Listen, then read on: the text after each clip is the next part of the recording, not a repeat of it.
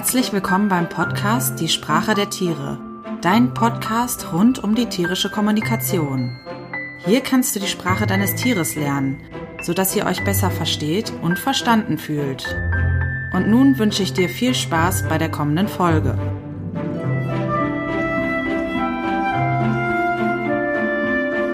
Hallo und willkommen zur 21. Folge vom Podcast Die Sprache der Tiere. Schön, dass du da bist. Heute gibt es wieder ein Interview für alle, die mit Pferden leben und arbeiten. Doch zuerst eine große Neuigkeit von hinter den Kulissen von Die Sprache der Tiere. Ab sofort bin ich nicht mehr alleine. Christine Beckmann ist jetzt meine Partnerin hier. Mit ihr zusammen habe ich auch schon ein Interview aufgenommen, das ich bald hier veröffentlichen werde. Darin erzählt sie, was sie bislang in ihrem Leben erlebt hat und wie sie und ich uns gefunden haben. Und sie spricht über ihre Erfahrungen als Mediatorin, vor allem in der Zusammenarbeit mit Hundemenschen.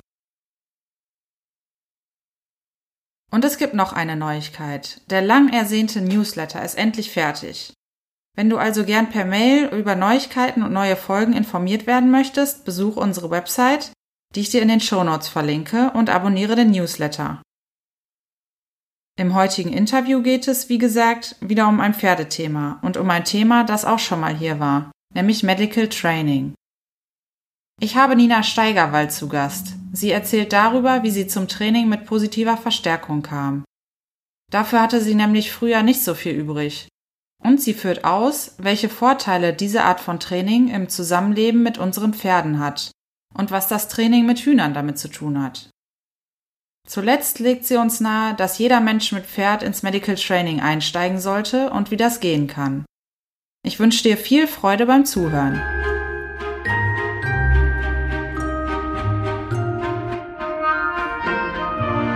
Ja, herzlich willkommen, liebe Nina Steigerwald im Podcast Die Sprache der Tiere. Super schön, dass wir uns hier zum Interview treffen. Ich ähm, verfolge deine Arbeit, liebe Nina, auch schon ein bisschen länger.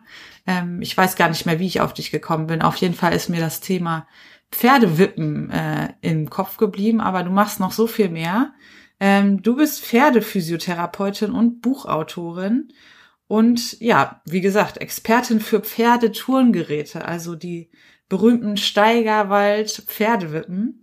Und ähm, du unterrichtest viel Klickertraining ähm, mit Pferden, zum Beispiel im Bereich Pferdeagility oder auch im Medical Training. Ähm, wenn ich das richtig recherchiert habe, wohnst du auf deinem Hof südlich von Bremen. Und du ähm, bietest auch viel online an, zum Beispiel bei CoverLearn und auch auf deiner eigenen Website gibt es viele Online-Angebote. Ja, erstmal herzlich willkommen, schön, dass du da bist. Ja, ich freue mich auch, dass das geklappt hat. Vielen Dank. Super. Ja, du arbeitest ähm, in deiner Arbeit, wenn du mit Tieren trainierst, wenn du mit deinen Kunden arbeitest, ähm, hauptsächlich oder eigentlich nur über die positive Verstärkung. Das sollten die Hörerinnen und Hörer dieses Podcasts jetzt wissen, was das ist. Da haben wir in verschiedenen ähm, Interviews schon drüber gesprochen. Ähm, ja, wir haben im Vorgespräch auch darüber gesprochen, warum könnte man denn da sozusagen, warum kommt man da drauf, ähm, über positive Verstärkung zu trainieren? Was ja, was bewegt Menschen über positive Verstärkung ähm, zu trainieren? Vielleicht kannst du da ein bisschen was zu sagen, was du da erfahren hast, wie das auch für dich gilt vielleicht. Bei mir ist es jetzt eine Ausnahme gewesen, weil ich über meine beste Freundin dazugekommen bin. Mhm. Ich habe davon überhaupt gar nichts gehalten früher. Mhm. Ich habe das Tüdeltantentraining genannt mhm. ähm, und als wirklich überflüssig angesehen.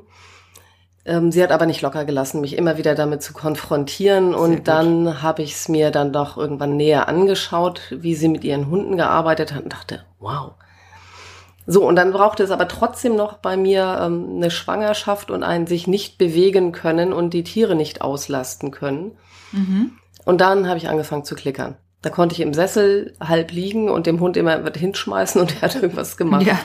so, das war mein Beginn, aber das ist eher ungewöhnlich. Mhm. Ich habe eine große Anzahl an ähm, Kundinnen, die über ein Pferd zu mir kommen oder zum positiven Verstärken, das konventionell nicht zu arbeiten ist. Mhm. Das sich so sehr wehrt, dass es entweder ähm, überhaupt gar nicht mehr ansprechbar ist, dass es mhm. steigt, beißt, weggeht, unkooperativ ist, nicht lenkbar ist. Also die ganze Palette von nein. Mhm. So, und dann suchen die einen Weg, wo sie wieder ein Ja bei ihrem Tier kriegen können. Und das ist eben, mhm. ähm, im Lernbereich ist es die positive Verstärkung. Dann gibt es noch ein paar, die Ziele haben, die gewisse Resultate mit ihren Tieren erarbeiten wollen. Also meine Hundekunden sind viel auch ähm, aus dem Sportbereich, mhm. die sagen, da geht was. Ich bin schon gut, aber ich weiß, da geht was. Und dann mhm. ähm, mit diesem anderen Weg entwickelt sich dann eben auch ähm, der Mensch mit dem Tier und dann sagen sie, boah, das ist ja toll. Also entweder man mhm. hat gewisse Ziele, ähm, man hat gewisse Probleme und mhm. dann gibt es noch die dritte Gruppe, die irgendwann sagen, hier stimmt irgendwas nicht. Die von ihren irgendwelchen Ausbildern hören, eben du musst dich durchsetzen und du musst dann ein mhm. bisschen mehr und ein bisschen stärker und ein bisschen doller. Und da ist es zum Beispiel, ohne jetzt irgendwelche rassenspezifisch nennen zu wollen, aber es gibt Pferde, da muss man sehr viel Druck aufbauen, um überhaupt eine erste Reaktion zu bekommen. Mhm. Und ich habe das mit meiner eigenen Stute auch gehabt. Das nennt sich ja im Pferdebereich so nett touchieren, wenn man mhm. mit einer Gerte immer wieder leicht auf ein Bein klopft oder auch stärker. Mhm. Und ich habe meine Stute touchiert und touchiert und touchiert und vibriert und vibriert und es kam nichts. Und ich mhm. musste wirklich richtig doll hauen, bis dieses Bein hochkam. Mhm. Und so eine Erlebnisse bringen die Menschen dann zum Umdenken, dass sie sagen, mhm das kann's doch jetzt hier auch nicht sein, dass ich so doll hauen muss, bis ein Bein sich bewegt oder bis der Hintern rumschwenkt oder bis es rückwärts geht oder und dann fängt die Suche nach einem anderen Weg an. Hm. So, das gibt es auch noch häufig. Also sozusagen da auch noch mal eine Alternative und vielleicht auch so ein sozusagen so ein Grummeln im Bauch nehme ich an, ne? Also ja. sozusagen irgendwie oh, eigentlich bin ich so gar nicht und äh, ich muss jetzt hier Sachen machen, ähm, mit denen ich so bauchmäßig wahrscheinlich dann nicht mehr übereinstimme. Ja, spannend. Mhm.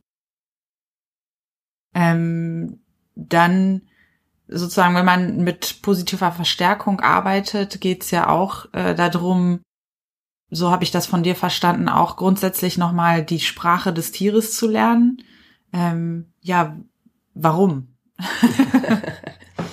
Äh, Jetzt damit, mal ganz doof gefragt. Äh, damit wir besser verstanden werden.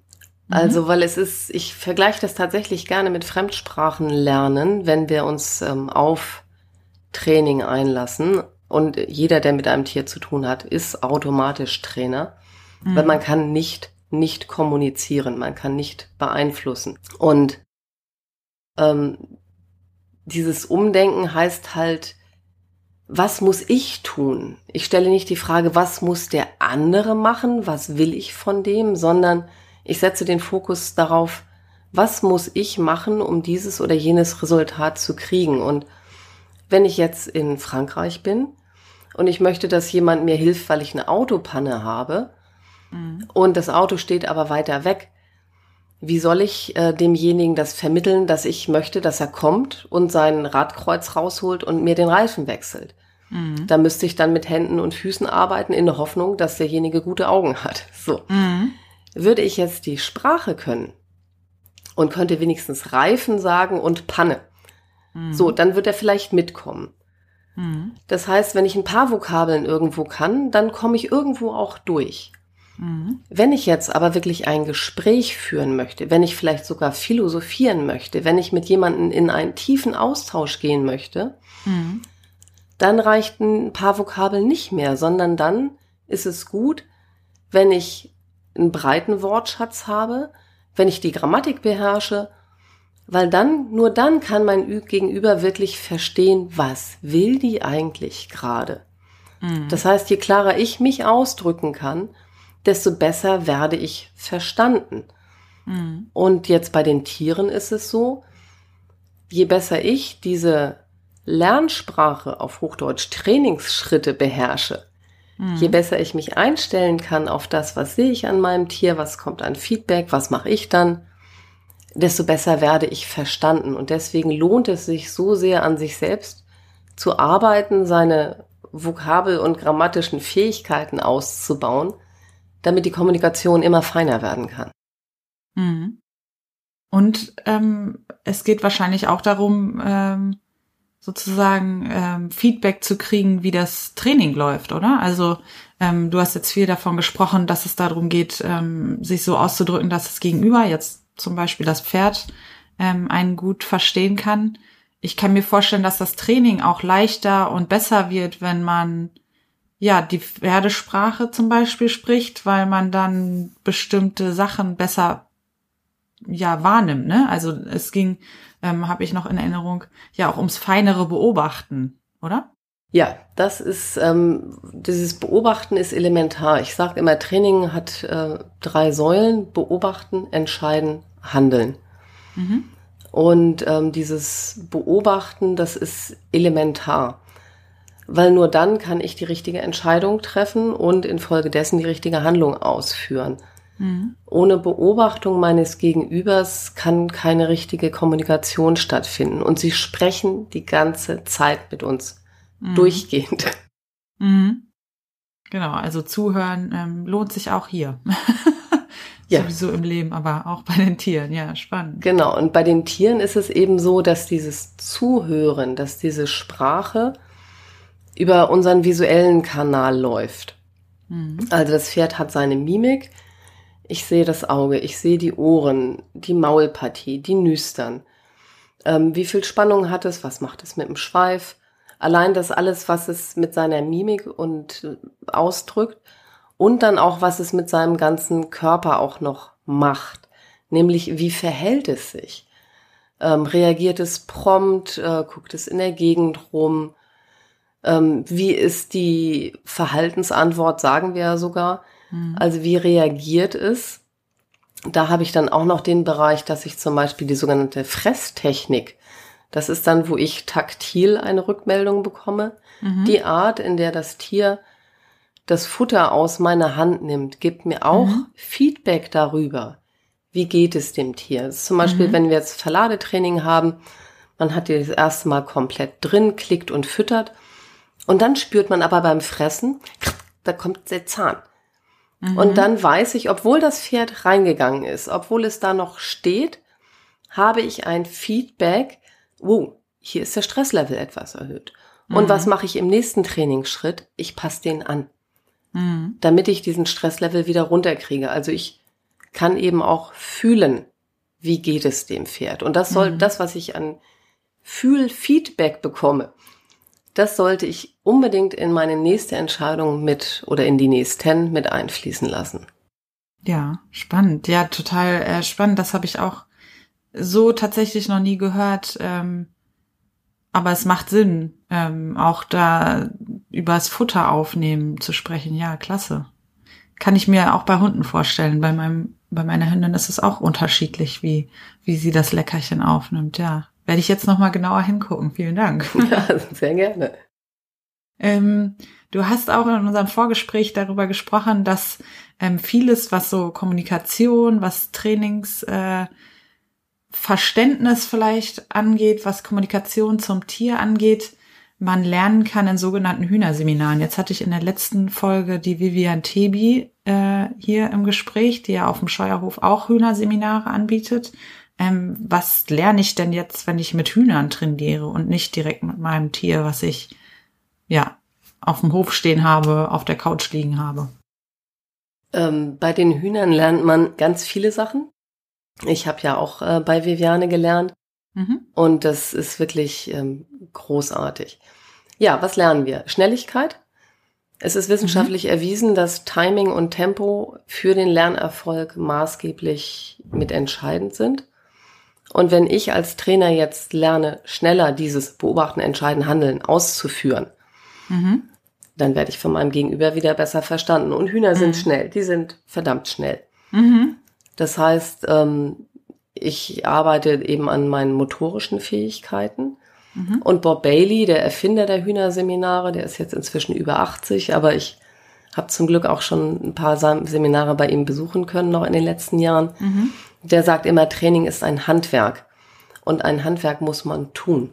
Mhm. Also es reicht nicht zu wissen, was für eine Dichte hat das Holz, was ich jetzt hier gerade bearbeiten will und wie ist die Faserstruktur. Ich muss den mhm. Hobel rüberziehen und immer wieder rüberziehen, um ein Gefühl dafür zu kriegen, wie funktioniert es.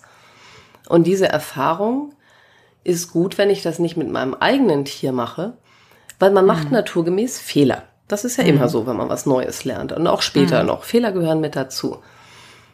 Wenn ich jetzt zum Beispiel sage, oh, ich möchte mit meinem Pferd jetzt was machen, und habe da was Lustiges im Internet gesehen und mache da zum Beispiel im Bereich Signalkontrolle Fehler.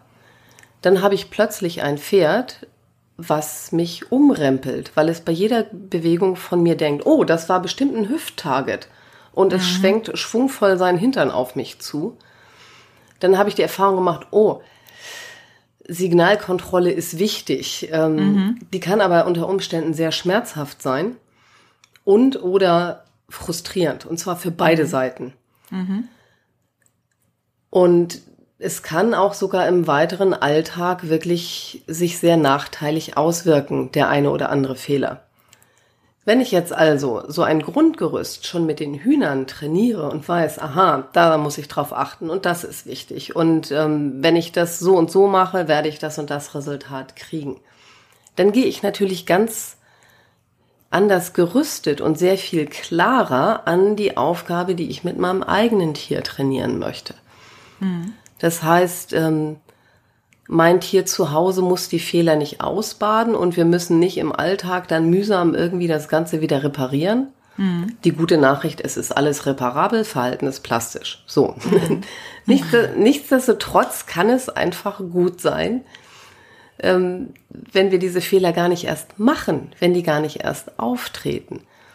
Und die Hühner, die gehen danach bei uns wieder, die haben auch einen kleinen Trail und einen großen Auslauf und äh, die gehen nach dem Seminar wieder raus und ob die jetzt irgendwo die Mitte picken oder nicht, das stört niemanden. Mhm. Aber ob mein Hund irgendwie vernünftig Sitz macht, wenn ich die Straße überqueren will oder nicht, das kann schon eine elementare Sache sein. Mhm. Und deswegen ist es einfach toll, wenn die eigenen Tiere diesen Lernweg da nicht alles ausbaden müssen.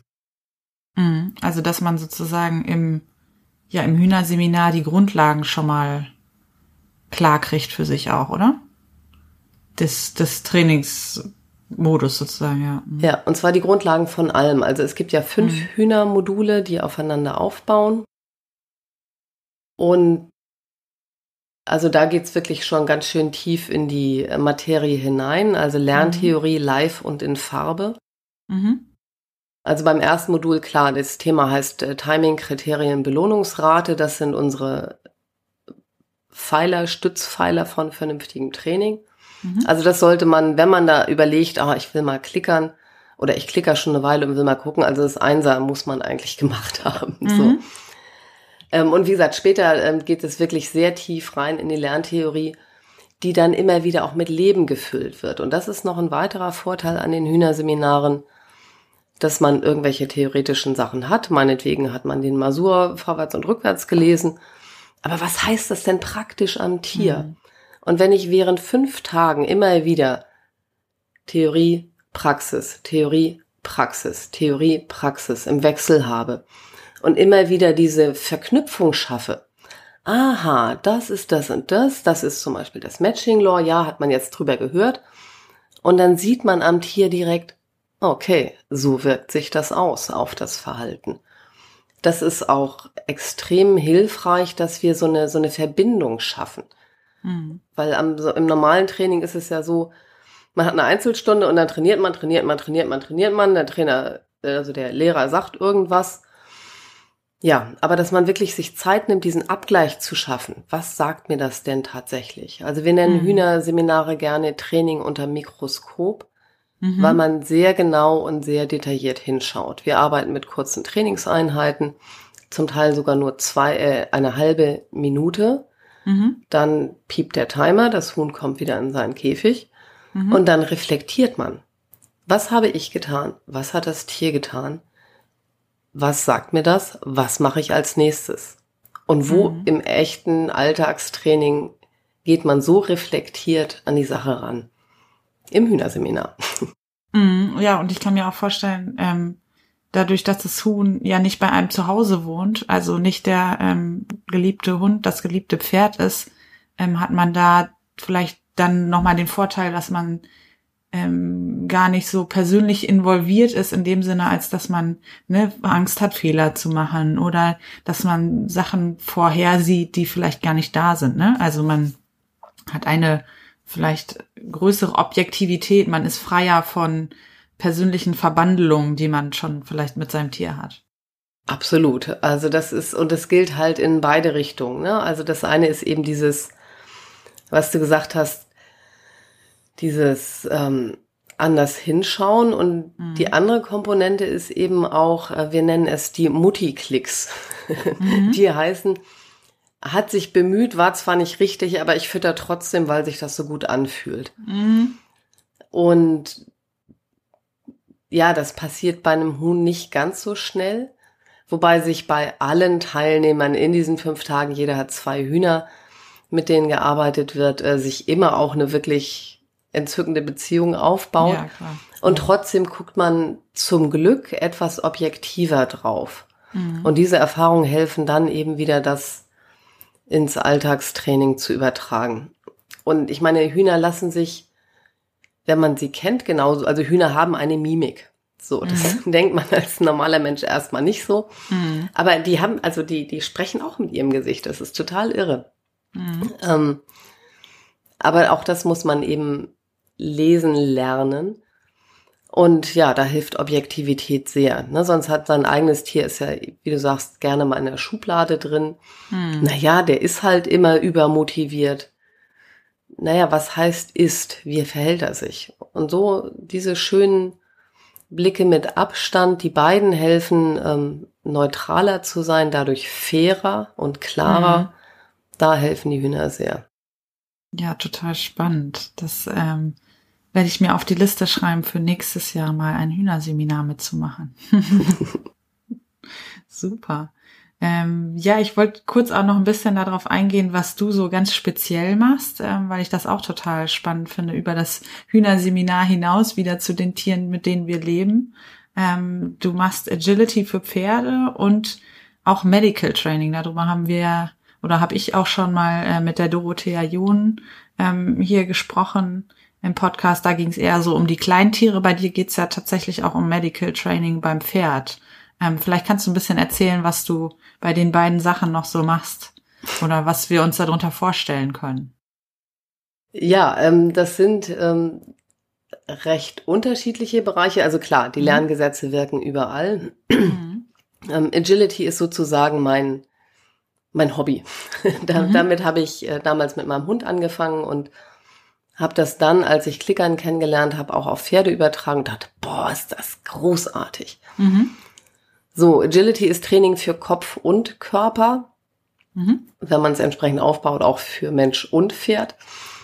Ähm, es ist unglaublich vielseitig. Es ist total toll, weil es Freiarbeit ist. Es geht da wirklich auch ums Vertrauen, um Miteinander, mhm. um das Meistern von Aufgaben, die es sonst so nicht gibt. Und eben vor allem mein Agility hat einen großen Schwerpunkt auf ähm, körperlichen Mehrwert. Mhm. Also nicht nur irgendwelche bunte, bunt, bunten Nudelgassen und Flattervorhänge mhm. und lustig aussehende Sprünge, sondern ich habe sehr viele Geräte eingebaut, die wirklich für die tiefen Muskulatur, Balance, Koordination äh, hilfreich sind. Mhm. Agility heißt ja Beweglichkeit, Wendigkeit. Mhm. Und das, ähm, das eben zusammengebaut mit dann wieder einem Galopp zwischendrin. Und das macht einfach unglaublich viel Spaß. Mhm. So, das ist so sozusagen der körperliche Nutzenbereich mit unglaublich viel Spaßfaktor. Mhm. Und das Medical Training, also wir haben schon mit Viviane und dieser Freundin, die, die Katja, die mich auch aufs Klickern gebracht hat, haben wir 2010 ein Buch geschrieben. Mhm. Da hatten wir schon Kapitel drin, auch eben übers Medical Training. Und aber diese diese starke Notwendigkeit, was da draußen eigentlich unterwegs ist, ähm, das wurde mir dann erst Stück für Stück im Training klarer. Und inzwischen mhm. sage ich, bevor ich auf irgendeine Wippe mit meinem Pferd gehe, auch wenn Wippentraining großartig ist, mhm. muss mein Pferd sich entspannt eine Wurmkur geben lassen, muss sich entspannt Blut abnehmen lassen, muss bei der Hufbearbeitung sowieso absolut top sein. Mhm. Vorher sollte ich keine Spiel-, Spaß- oder Reit-Longiersachen machen. Mhm. Weil das ist die Basis, das ist der Alltag, das passiert Pferden regelmäßig. Mhm. So, es passiert ständig, dass wir etwas am Körper machen müssen, was unangenehm ist.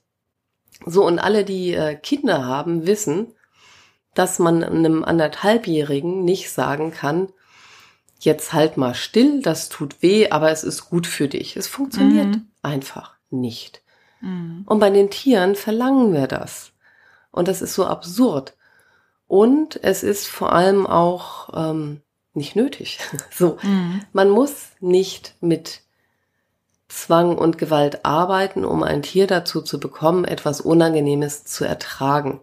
Mhm. Die ganze Zootierwelt ähm, macht es zum Teil seit Jahrzehnten. Ein Delfin kann ich keine Nasenbremse drauf machen, wenn ich Blut abnehmen will. Mhm. So, das wird einfach nicht funktionieren. Und was machen die Delfine dort? Die schwimmen an Beckenrand, drehen sich auf den Rücken und bleiben da liegen, bis irgendwie aus der, aus der Vene am Schwanz irgendwie der Blut gezogen ist. Irre. Mhm. Mhm. So, und das, wenn das bei den Pferden gemacht werden würde, dieses Medical Training als Basisarbeit, dann wäre der Alltag so viel leichter. Ich kenne so viele Menschen, die haben vor dem Impftermin schlaflose Nächte. Mhm. Und es muss nicht sein. Und es ist jedes Mal ein Break auch ins Vertrauen rein.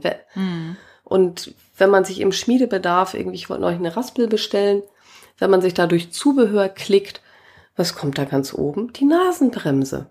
Mhm. So, da kommt nicht ein äh, Futterbeutel, so, mhm. da, da, kommt die Nasenbremse. Mhm. Das ist Alltag, aber es muss nicht sein. So, und ich mache die Medical Trainer Ausbildung ja auch mit einer Pferdetierärztin zusammen, die tagtäglich draußen in der Praxis ist. Mhm. Und ähm, sie wünscht sich auch sehr, dass da ein Umdenken stattfindet und ein Umhandeln vor allem auch, dass immer mehr Menschen sagen, okay, das kann man wirklich trainieren. Mhm. Dann mache ich das doch auch. Mhm. Ja, das Schöne ist ja das, was du gerade gesagt hast, ähm, dass es da ja auch schon Vorbilder gibt, ne? dass also im Wildtierbereich das schon jahrelang ähm, funktioniert. Das heißt, das ja, das äh, Beispiel fürs Exempel ist schon statuiert, ne? Also ja. es geht. Und ähm, ein Pferd ähm, kann ja auch ganz viele andere Sachen lernen. Und das, was ich spannend fand, was du auch gerade gesagt hast, ähm, dass wenn es halt nicht so läuft, dass es so ein Bruch im Vertrauen ist. Umgekehrt ist es ja dann auch wieder, dass das Medical Training natürlich dafür hilft, dass die medizinischen ähm, Prozeduren leichter ertragen werden können, aber dass sich grundsätzlich ja auch an der Beziehung ähm, wieder was weiterentwickelt, oder? Automatisch. Genau, mhm. das ist ähm, eigentlich so ein netter Nebeneffekt davon, dass ähm, die Pferde, wenn sie wissen, sie haben keine unangenehmen Konsequenzen zu erwarten, natürlich auch mit einer ganz anderen Haltung ihr Menschen gegenüber sind. Mhm. Also ich vergleiche das immer mit den Lehrern in der Schule. Ähm, bei uns gab es noch welche, die haben ähm, auch mal mit dem Schlüsselbund geschmissen. Mhm. Da hat man sich entsprechend dann verhalten, wenn man den mal abgekriegt hat. Mhm. Aber wie hat man sich dabei gefühlt? Mhm. Wie geht es einem dabei, wenn man sagt, ich halte jetzt nur still, damit ich keine Strafe kriege? Mhm. Das, ähm, das macht auch was mit einem Lebewesen.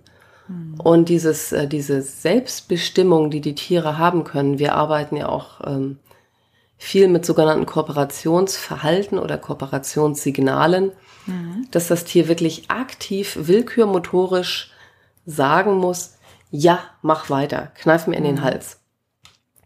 Und diese Selbstwirksamkeit, wenn ich mit jemandem zusammen bin, der mir Selbstwirksamkeit einräumt, dann vertraue ich dem natürlich viel mehr, als wenn jemand sagt, ach, stell dich doch nicht so an. Ne? Das ist, ähm, ja, das Miteinander kommt auf eine ganz, ganz andere Basis. Mhm. Und das wirkt sich natürlich auch im Alltag aus, beim Putzen, beim normalen Handling, beim Umgang weil die Pferde sagen, oh, der kann ich vertrauen. Das ist klasse. Mhm. Und man kann es ja dann auch, habe ich gerade gedacht, auch äh, weiter ausbauen, nicht nur zu den medizinischen Prozeduren, sondern äh, grundsätzlich, zumindest geht mir das so, ich habe angefangen mit dem Medical Training, bin da auch noch ganz am Anfang, aber grundsätzlich zu merken, ich kann das Tier fragen im Prinzip, ob es das jetzt machen will. Und es sagt vielleicht beim ersten Mal nein, weil gerade die ja, Umgebung nicht stimmt, der Stresslevel ist vielleicht zu hoch und dann kann ich warten und dann nochmal fragen und dann sagt es ja. Ne? Also ähm, das, was ich ganz spannend finde, ist dieses auch vielleicht das, da kommen wir so ein bisschen, finde ich, zum Anfang ähm, unserer Folge zurück, Umdenken beim Menschen, ähm, überhaupt zu schnallen, ähm, das Tier kann ich fragen und das wird Ja und Nein sagen. Also es wird auch Ja sagen. Ähm, ich muss es nicht dazu zwingen, sondern muss vielleicht manchmal einfach geduldig sein und abwarten oder die ähm, Umgebung ändern, die Bedingungen ändern, um es dazu zu bringen, dann Ja zu sagen oder einen Schritt zurückgehen, das Training kleinschrittiger aufzubauen, ja. Da sprichst du einen ganz wichtigen Punkt an, diese Kleinschrittigkeit. Das ist ähm, elementar und im Medical Training ist es oft so, also bei den Tierärzten ist so für die sogenannte allgemeine Untersuchung ist der Standard. Man geht hin ans Pferd, dann schaut man einmal, klappt die Lippen zur Seite, überprüft die kapilläre Rückfüllzeit, also es wird aufs Zahnfleisch einmal gedrückt, mhm. losgelassen, die Schleimhäute werden angeschaut. Als nächstes wird ans Auge gegriffen, die Lider mhm. auseinandergedrückt, ähm, um dort die Gefäße begutachten zu können.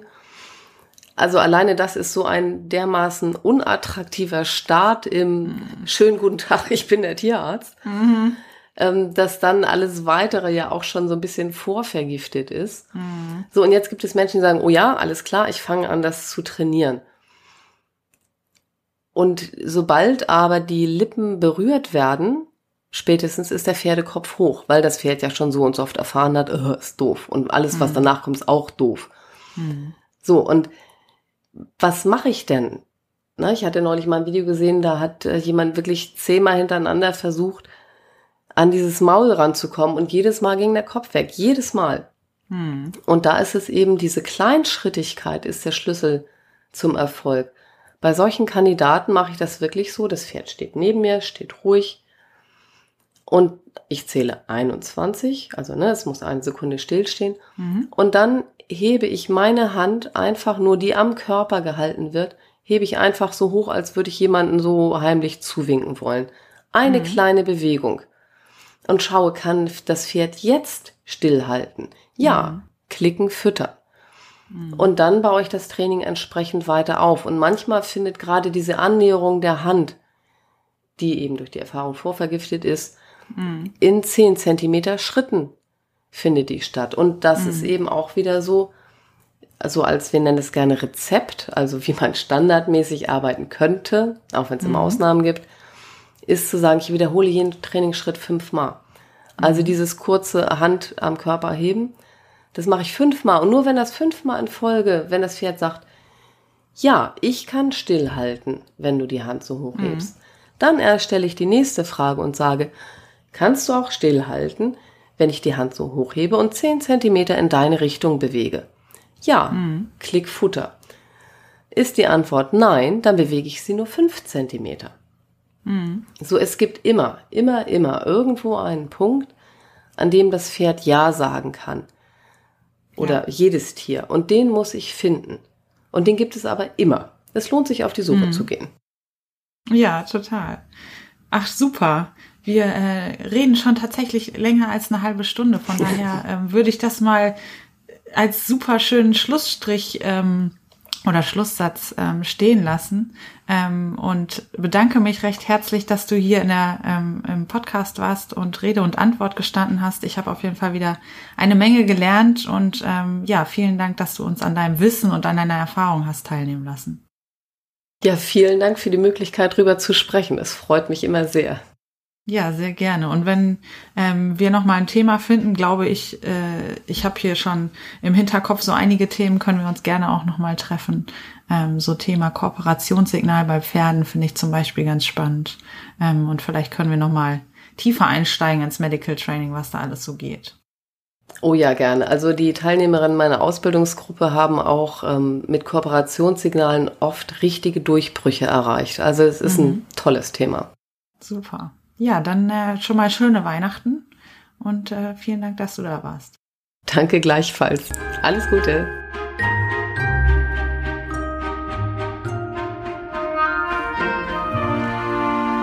Wie ist das bei dir und deinem Pferd? Musst du häufiger Druck oder vielleicht sogar Hilfsmittel wie eine Nasenbremse einsetzen? Wünschst du dir, dass der Umgang mit deinem Pferd in manchen Situationen einfacher wäre? Schreib deine Erfahrung gerne als Kommentar unter den Blogpost zu dieser Folge. Wenn du mehr Informationen zu Nina Steigerwald haben möchtest, kannst du diese wie gewohnt im Blog finden, den ich dir in den Shownotes verlinke. Wenn dir die Folge gefallen hat, freut mich das sehr. Wenn du magst, lass mir gerne eine Bewertung bei iTunes da. Du kannst mich auch finanziell bei der Produktion unterstützen. Alles, was du dazu wissen möchtest, findest du auf der Website unter Deine Wertschätzung. Schön, dass du wieder dabei warst. Bleib gesund und alles Liebe für dich und dein Tier. Deine Judith.